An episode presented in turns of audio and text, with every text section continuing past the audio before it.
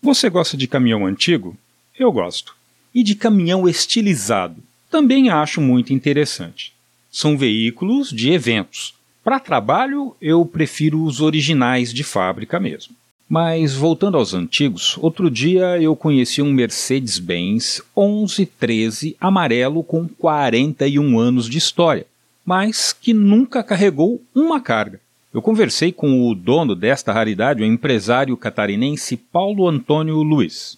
Não, esse 1113 ele, ele é único, assim, então não tem quilometragem, ele é zero, está guardado, ele vem em cima da carreta, ela é um ano 82, caminhão muito inteiro, ele foi guardado um tempão lá em Cidade de Matão, lá em São Paulo. Ele estava abandonado, aí ele foi só encerado ali, dado um, um trato, botado a carroceria, colocado os pneus novos, mas ele só anda embarcado. Eu também conheci um cargueiro cheio de estilo. Uma mistura de Mercedes 608 com traseira de Ford F1000 e lataria toda enferrujada. O dono é o advogado Sérgio Antônio do Nascimento, de Cruzeiro, aqui no interior de São Paulo. Ele é um apaixonado por motorhome.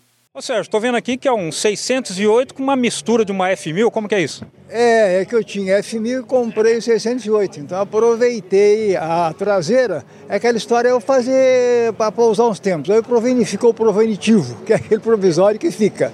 É um 608, eu fiz um cortamento de chassi, ele tem 4,20 metros, então eu entro em qualquer lugar com ele que entra um veículo comum, um carro.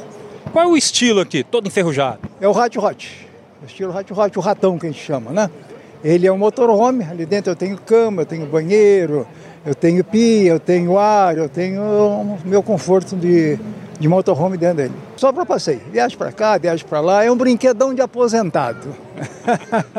Estas duas entrevistas eu gravei no aniversário de 19 anos do Pé na Estrada. Se você quiser ver a reportagem, digite no YouTube Programa Pé na Estrada. De São Paulo, Jaime Alves.